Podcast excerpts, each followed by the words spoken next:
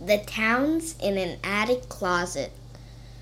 In an old school on a deserted lot, there a teacher some students taught.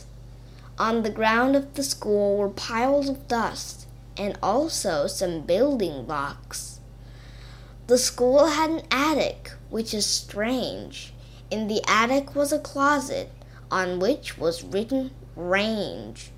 In the closet were some building blocks too, but one day they began to change. The colors altered, the shapes did roar. In a flash, they weren't blocks anymore. Yes, they became little towns instead. The towns are familiar to me. I can see four.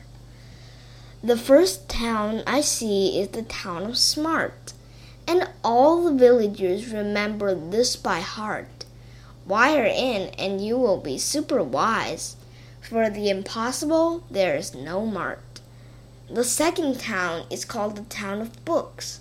The bookworms that live there like to play with hooks. One thing they do, one peculiar thing. If they don't read ten books in one day, they'll be shook. The third town is known as the town of fun. In that town, there's no work to be done.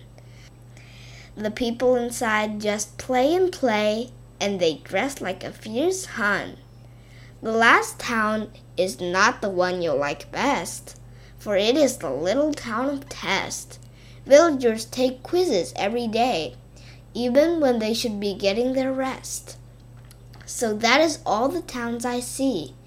Which town's villager do you want to be? Do you want to do some difficult tests or fly in the town of fun like a bird free?